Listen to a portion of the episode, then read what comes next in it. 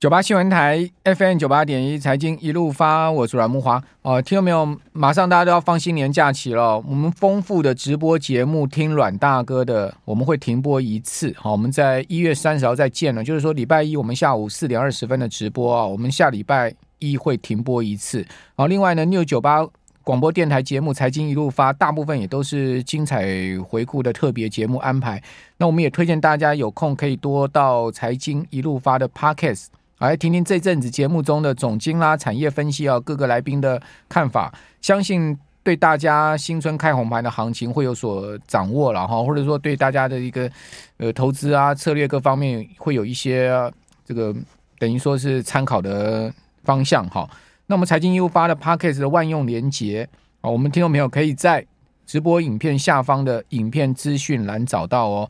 那我们这个。期待大家呢多多支持我们的 Podcast 啊，哈，把我们的 Podcast 给 更往上、更往上冲一下 哈。我们 Podcast 虽然说排名已经财经一路发 Podcast 排名已经算蛮不错的，但是我们还是希望你能更往上冲一下，就拜托大家了，拜托拜托啊！哦，有点像在拜票，投我一票，投我一票。好好，最近这个房市真的有出现蛮多问题啊，像今天新闻报道说呢，路透社、韩联社报道说。这个韩国不动产院啊，十六十六号公布的资料啊，呃，这个去年十二月韩国全国房价较前一个月哈、哦、是下跌了快两趴，好、哦、是连续七个月下滑，这个利率上升到三点五嘛，你说房价怎么不跌？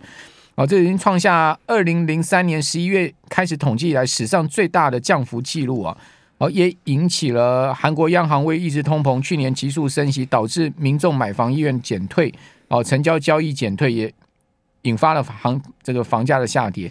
好，各位想想看啊，韩国现在基准利率是三点五，房贷利率更高。我们台湾现在目前的基准利率两趴都不到。好，这个房市已经开始见到有松动的情况哈。那去年全韩的房价呢，年减了四点六八趴，是史上最大降幅。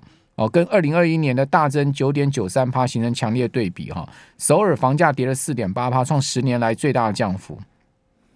好，大家都知道韩国人其实啊。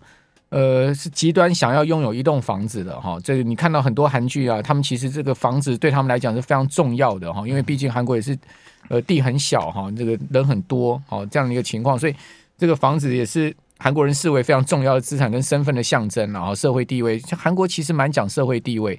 好，另外我今天也可以看到加拿大去年全年的房价跌了十二趴，这个在加拿大房价史上也是一个巨大的跌幅。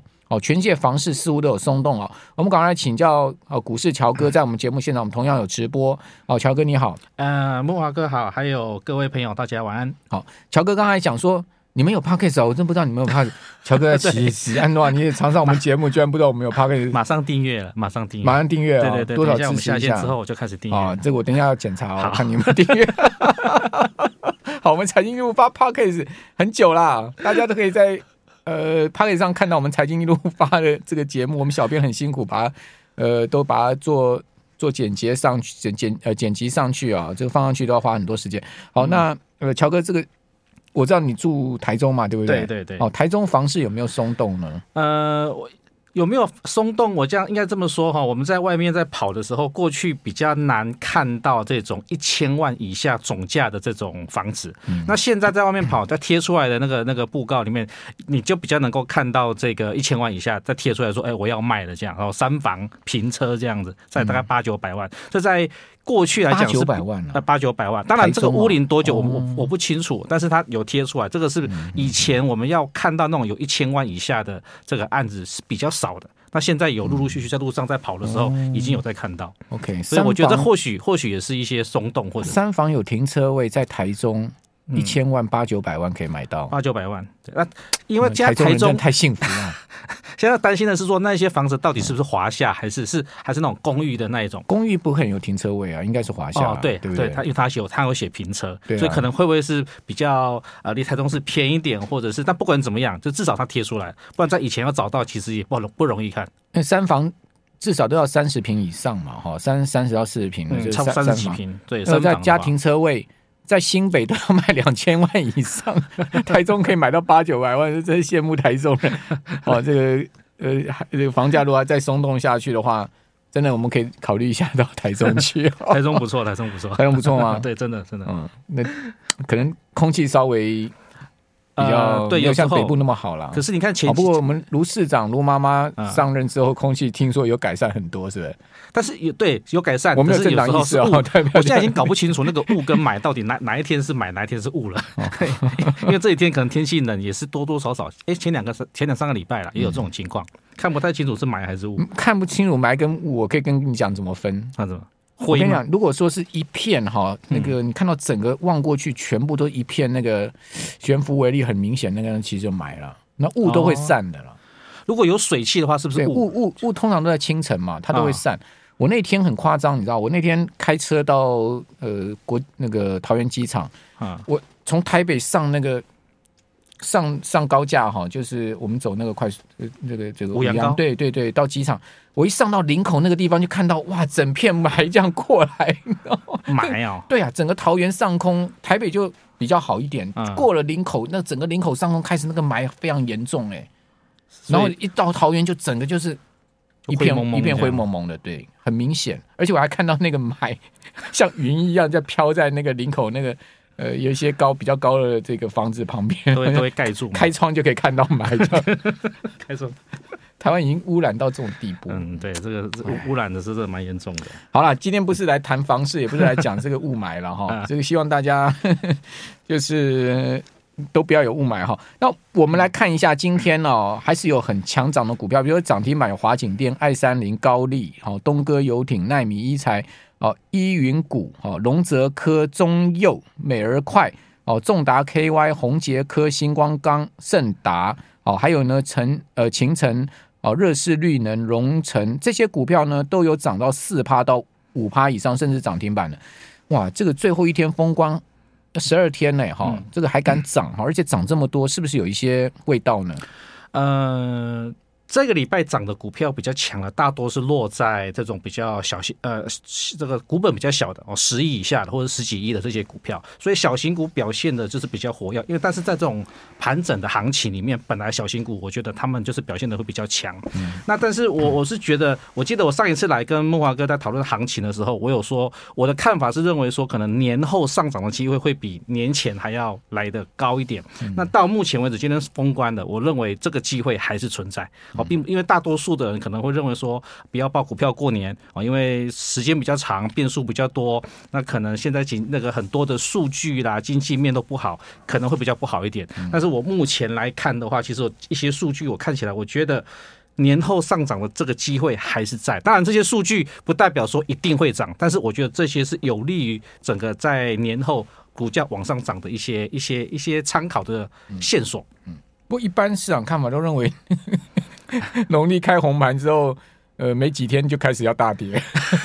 我现在听到的一般市场看法是这样。我们像杜老师也认为说啊，三十号三十号嘛，同时也是期货结算。像杜金龙杜大师也认为说，那个元宵节之后就要开始往下大跌。也许也许因为大家讲说元宵节都过去来讲是个变盘日，对那看看有没有可能在这个农历年过完之后，到元宵节这段期间的走势会稍微。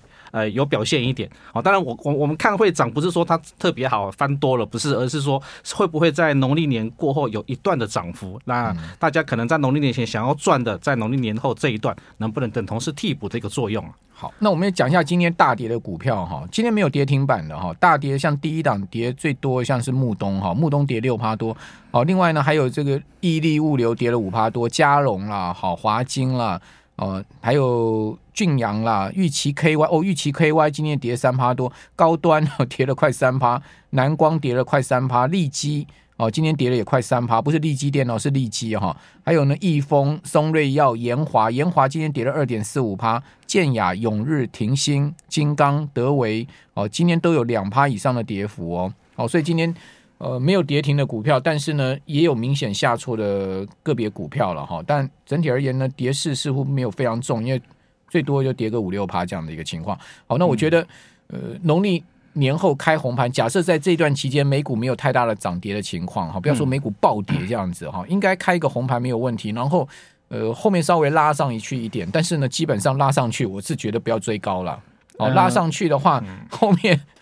好，拉到这个，比如说过一五一五二，哇，大家很兴奋，然后这个一五一五二过了，甚至挑战年线哦，甚至站上年线。好，这个短天短天期可能一两天站上年线，你不要觉得说哇，这个翻多要大涨了。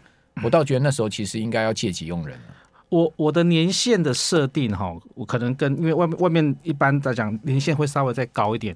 那其实我自己个人的年限设定是，我是用一个两百日移动平均线去做年限的设定。OK，那其实我发现。如果你有设一条两百日移动平均线的话，它的一个现在的位置点大约它刚好落到一万五千点。那这一万五千点跟我们如果把我们这边先休息一下，OK，好。九八新闻台 FM 九八点一财经一路发，我是阮慕华。我们开盘第一天一月三十号，我我们杜大师就要来我们节目了哦，所以听众朋友可以锁定一月三十号，不不是说只有一月三十号你锁定，请大家天天锁定哈，杜大师好会。就这一段时间的市场情况，以及今年哦整个市场未来的一个推演，再给大家 fresh 一下哈最新的市场情况。好，那我们今天是呃乔大师哦，股市乔哥乔大师，乔大师啊，那个后市怎么看？呃，我我我这么来看呢啊，就是说以目前一万五，我们刚刚讲到说一万五会是一个比较重要的关卡。那因为以封关前的这些成交量，根本就一千多亿的情况，根本不可能去攻这一万五。所以我但是。它这种走势又不能说它是弱，因为它毕竟它还是没有跌下来，所以我我把几个我看到的，我想利空的部分大家看的比较多，那我把一些可能对于上涨有利的一些数据哈，来跟大家分享一下。嗯，第一个是说像这个月的部分，外资终于在今年第一个月已经开始有出现买超，一千多亿哦。对，这过跟过去一整年比起来，已经算是初步的一个好的一个消息啊。那第二个借券的部分，在这个近二十天大概减少了一百七十万张，然后到昨天为止。那还有一个是大。大家有也会看得像那种散户的未平仓，那这个散户未平仓，它目前是空单是一万六千多口，这通常是会是一个反指标，大家会视散户未平仓视成，呃，如果它是多单的话，可能就认为盘比较不会涨。散户都放放空小台避险啊，对对对对，对，哎，这不是万一美股大跌的话，我至少开盘我的期货可以赚一点。结果通常行情会跟散户想的会一月三十号当天一开。一开高往上涨，就全部共估了。所以这这也是一个，这也是我们一个参考的线索。美股如果没有跌的话，一定开高往上走，对，这共估啦，你马上结算了。那再来，再来还有一个哦，台币的部分也是。其实，在台币，我们从这个去年的十月二十五号。最高的大概三十二点三啊，现在也又升回到三十点二这附近了，所以台币有在做升值。那当然还有一个就是，每次我在看这个台股的行情，它在呈现焦灼盘整的时候，我都会看一个东西，就是这种所谓的呃赢家输家，就我都会去看过去六十天买这。这个集中市场券商赢家跟输家的位置，也就是说，过去六十天有买股票有赚钱的券商，他在最近二十天他们的动作是在买还是在卖？如果他是站在买方，那就代表他对于后市的看法是比较好的。但相反的，如果他是站在卖方的话，那可能对于后市的行情会比较不好。那这个判断通常运用在盘整的时候，我认为在参考的参考的数据上还蛮好用的。那以现在来看的话，其实。其实大多数大概有大概八成哈，八成的这个赢家，也就是说有赚钱、有赚钱、有有赚钱的券商啊，在最近二十天他们是站在买方的，所以这个数据会让我觉得说，哎，这会比较偏多方的一个看待。嗯嗯。那当然就是两百日移动平均线跟一百日移动平均线，这两百日移动平均线，其实在这一波三月份下跌以来，这个指数上涨从来没有去碰到这条两百日线。那这一次上涨是第一次去碰到。那我认为。通常有企图、有意图，他才会去碰这个长天期的均线。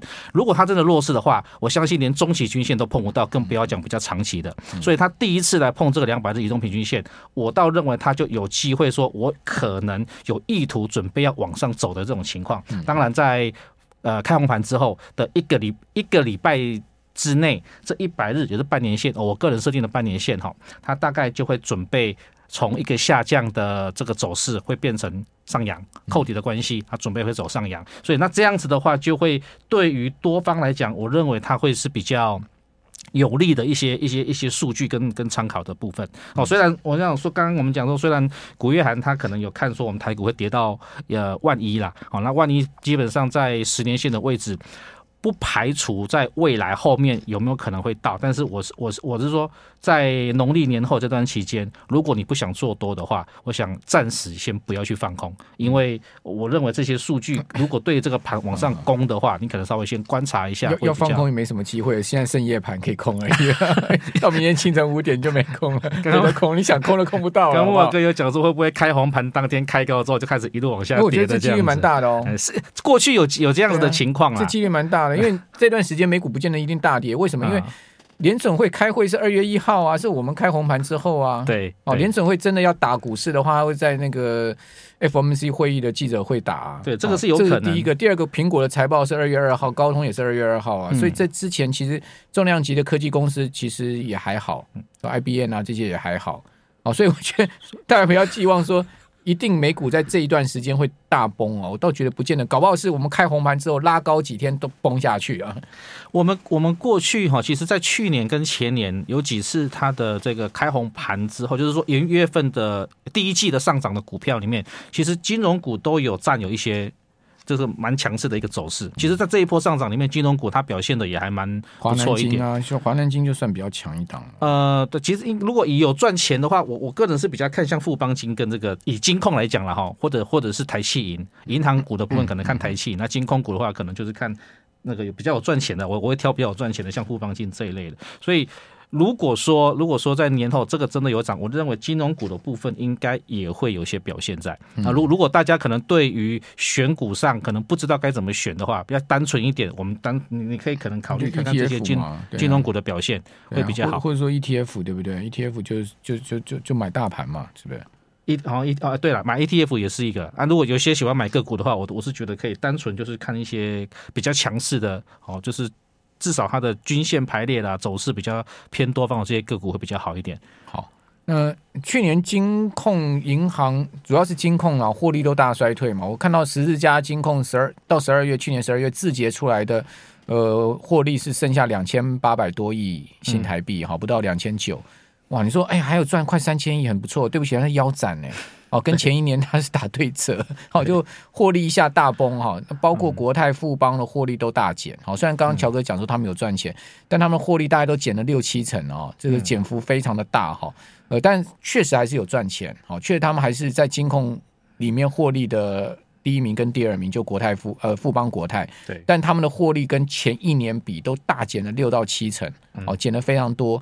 反倒是我看到像呃华南金的获利是有成长，全年了哈，全年有成长。那另外第一金好像也有小幅增长，其他大部分都是衰退了。对，对三商银里面华南金跟第一银对它是有有在成长，是成长幅度不大，但是我们讲跟现在很多的金融股比起来，他们真的算不错了。嗯，好，有有一些股票我倒觉得稍微可能注意一下，不要碰啦。我我我比较不建议的是海运股的部分哦哦是吗？哎，海运股，我们 我我们蛮多听众朋友海运股哎，为什么？因为看起来海运股这边看起来好像还不太会有表现的机会。怎么说？如果如果那套牢的，我们就不要说嘛哈。那如果你想新增加部位的，我觉得不太有很强的味道，所以海运的要买，我觉得不要就暂时啦。我的看法是不要去碰海运。那海运不会有包高配息的题材吗？听说万海要猛力配呢。可是你看，最近比较弱势的股票几乎都集中在海运股。其实，在年那个封关前的这些股票，其实弱势股海运股很多。那既然封关前它都不这么强的话，你说开红盘之后它再怎么强，我觉得还蛮有限的。好，那还有什么要注意小心一点，或者说呢，你看多的族群？呃，还有这个木华哥不喜欢的股票就是生气类股哦。嗯，我我没有不喜欢啊，不不太喜欢去买它的啦。我，我觉得生技前几天买了一档新药股。今年赚一万多块出场了，对不对？是怎样？我也是有赚钱的，好吧？我也赚他钱了。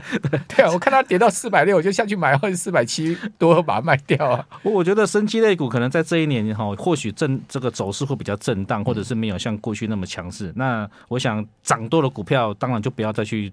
追捧了，那安全的做法，因为我们讲这个毕竟还是在空方的趋势里面，我们只认为说农历年后有机会会做个反弹。那既然如果我们是是要做这个反弹的话，我想高比较投机性的哦，就比较，除非它本身基本面还不错，不然的话就还是少去接触这类海运跟生技，是我们认为比较比较偏多的呢。就除了金融以外，还有什么偏多的部分？我觉得可以去参考的，就是呃网通类的。